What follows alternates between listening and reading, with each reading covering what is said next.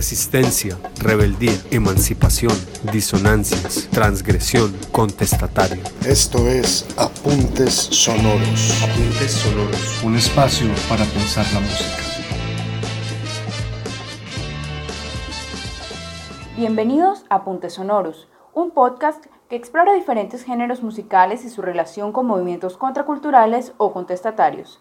Les habla Laura Matos y en esta ocasión hablaremos sobre Juan Gabriel y la manera en la que rompió estereotipos dentro de una comunidad latina llena de prejuicios muy marcados. Para quienes no lo sabían, el verdadero nombre de Juan Gabriel es Alberto Aguilera Valadez y nació en Parácuaro, Michoacán, México, el 7 de enero de 1950 y murió en Santa Mónica, California, en los Estados Unidos, el 28 de agosto de 2016.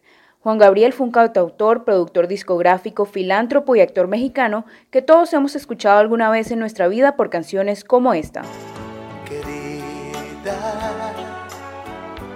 piensa en mí solo un momento fe.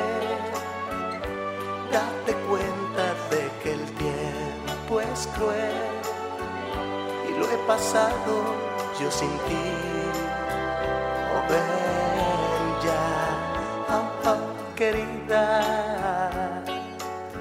Hazlo por quien más quieras tú. Yo quiero ver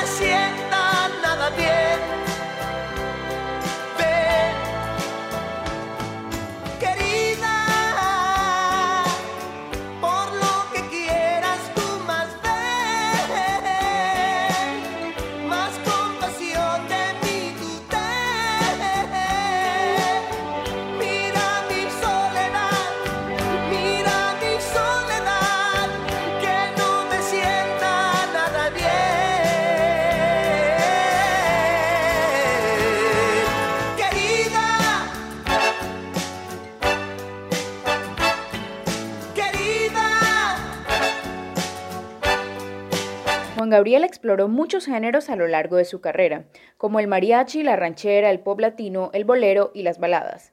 De estos se han vendido más de 100 millones de discos como solista y productor musical.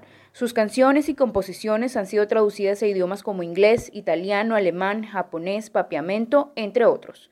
Juan Gabriel es un ícono mexicano, un misterio complejo que triunfó en su país y en el mundo entero mientras se presentaba con trajes de charro afeminados y ademanes por los que más de uno era discriminado en la época e incluso hoy en día.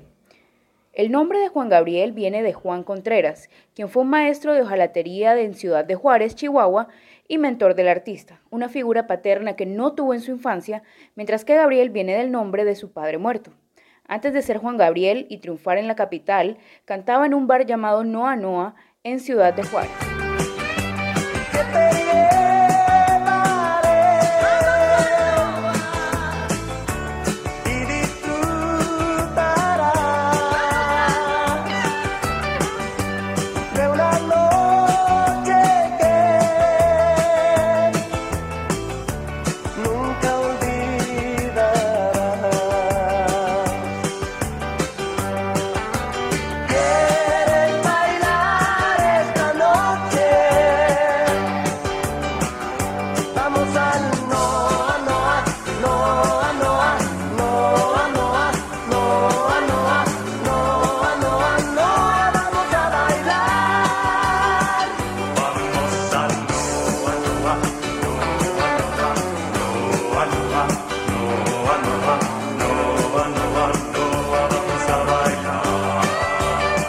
El origen popular de Juan Gabriel, que viene de una familia de campesinos, y su perseverancia para ser exitoso conectaron en gran medida con el pueblo mexicano. Asimismo, las temáticas de sus canciones sobre cosas comunes como el desamor y su ironía y la falta de dinero hicieron que toda una población se identificara con él. Todo esto mientras se movía en el escenario con gracia, moviendo los hombros y las manos de la manera en la que ningún hombre mexicano heterosexual y de origen popular lo haría.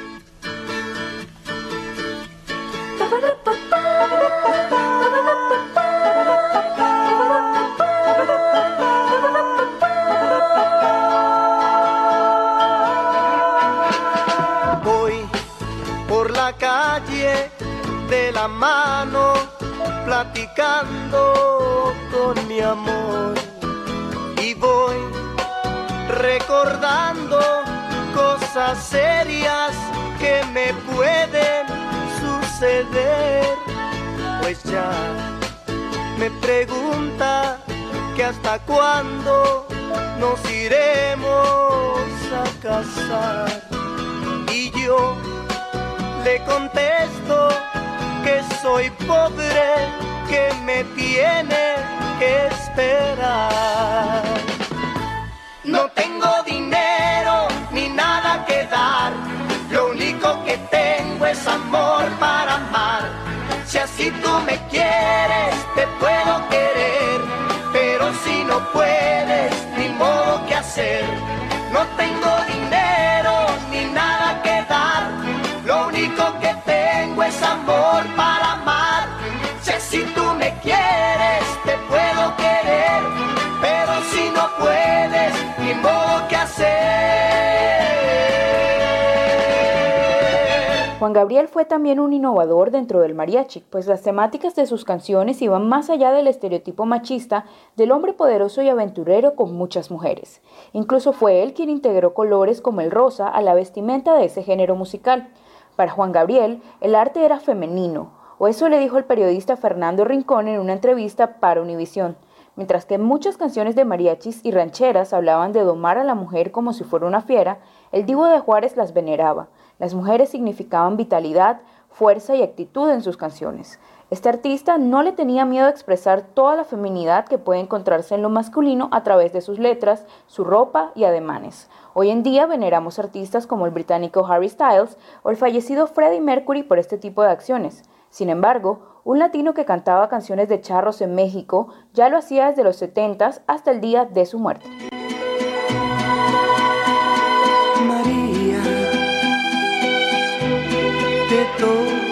Las Marías,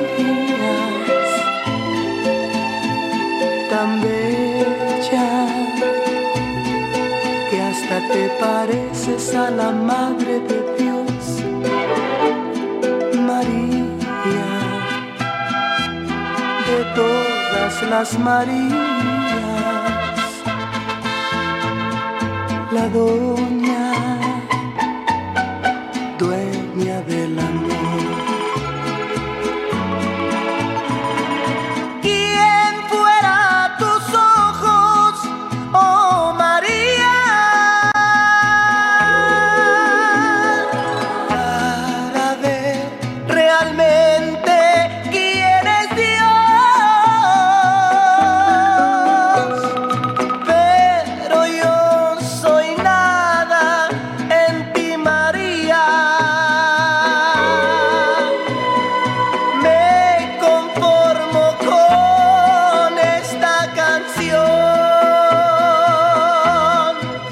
El tema de Juan Gabriel y su sexualidad siempre salió a relucir tanto en vida como en muerte del cantante. Uno de los momentos más icónicos en este aspecto fue la entrevista en la que Fernando del Rincón le preguntó por su sexualidad y Juan Gabriel respondió con naturalidad que no se pregunta lo que se ve. Aunque tuviera una pareja femenina y varios hijos, la sexualidad del ídolo mexicano siempre fue un factor cuestionado con morbo e interés. Como consecuencia de esto se presentaron muchas burlas, calumnias e insultos contra el artista. Pero Juan Gabriel nunca dejó que sus comentarios lo definieran o cambiaran de alguna manera la forma en la que se presentaba frente a su público. En el momento de su éxito, las luchas de los movimientos por la diversidad sexual en México no eran muy conocidas y, por supuesto, que a pesar de todo, Juan Gabriel sufrió una buena cantidad de ofensas. Yo era muy feliz. Yo vivía muy bien. Hasta que te conocí. Vi la vida con dolor. No te miento, fui feliz. aunque con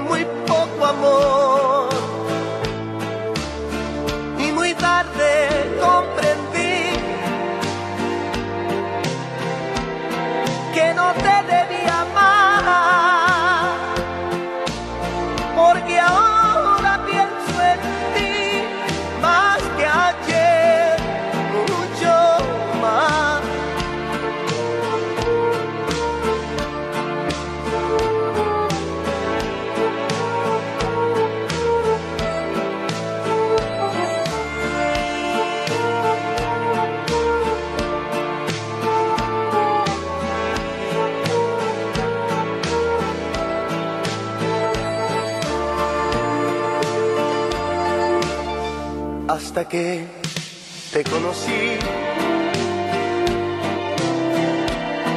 Vi la vida con dolor.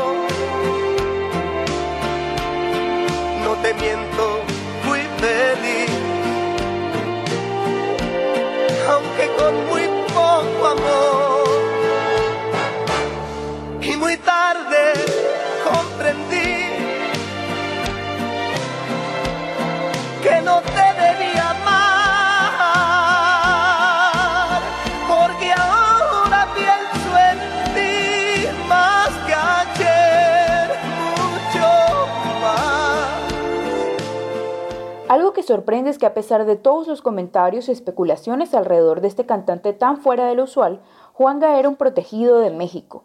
Decía Carlos Monsiváis que una sociedad lo eligió para encumbrarlo a través del linchamiento verbal y la admiración.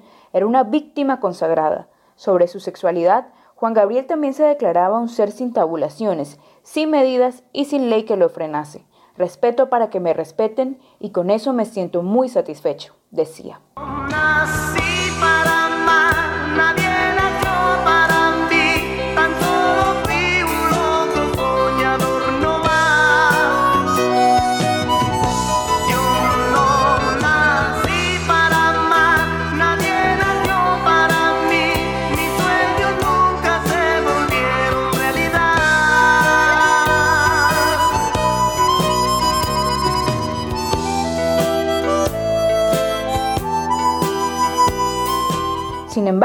Hay quienes analizan las evasivas de Juan Gabriel a proclamarse de alguna u otra manera como una estrategia inteligente para un artista del siglo pasado.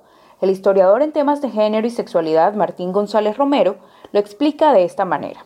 Lo que pasa con los artistas homosexuales, por lo menos a lo largo del siglo XX, es que el público les perdonaba, entre comillas, que tuvieran una sexualidad abyecta a sus ojos porque los consideraba genios. Ese, según el historiador, era justamente el caso de Juan Gabriel. Ante los ojos del mundo era un genio que todavía conservaba privilegios de heterosexual al no haber salido formalmente del closet nunca en su vida. Juanga era un genio al que se le criticaba, aunque rompiera estereotipos y creara su propio molde dentro de la industria mexicana. Las mismas madres que decían ojalá y no me salga como Juan Gabriel eran las que cantaban a pecho rasgado sus baladas. Ese ejemplo podría definir el sentimiento de muchos hacia el artista, pero él siempre fue fiel a su personalidad y a su manera de ser único. Juan Gabriel.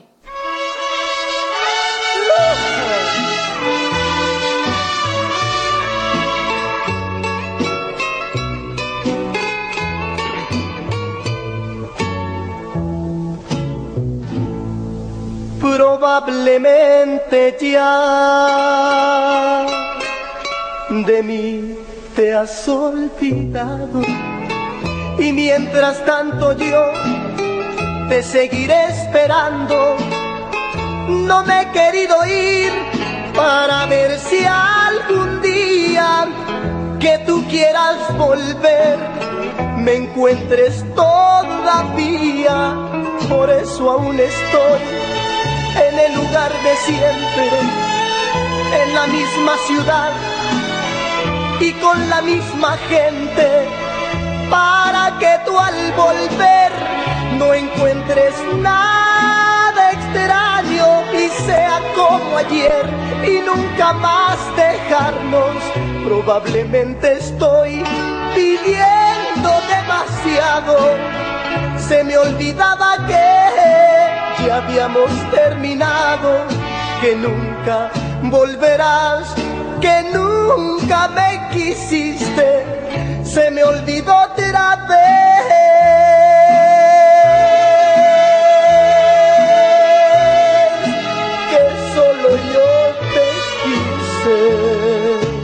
cronista Carlos Monsiváis definía la figura de un ídolo como un convenio multigeneracional, la respuesta emocional a la falta de preguntas sentimentales, una versión difícilmente perfeccionable de la alegría, el espíritu romántico, la suave o agresiva ruptura de la norma. Juan Gabriel era todo eso.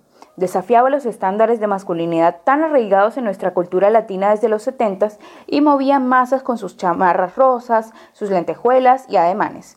Ese era Juan Gabriel, el divo de Juárez, uno de los ídolos más grandes de México y del mundo.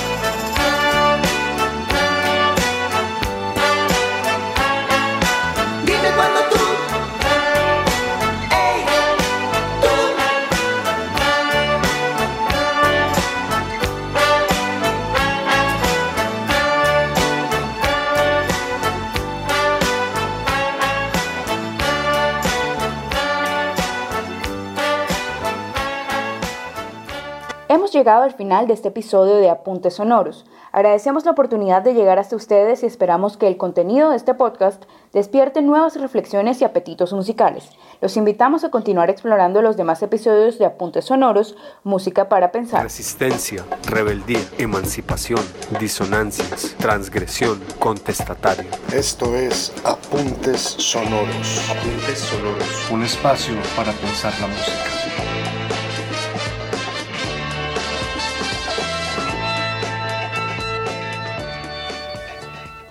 Este podcast fue realizado por estudiantes de la clase de Comunicación, Música y Contracultura de la Universidad del Norte.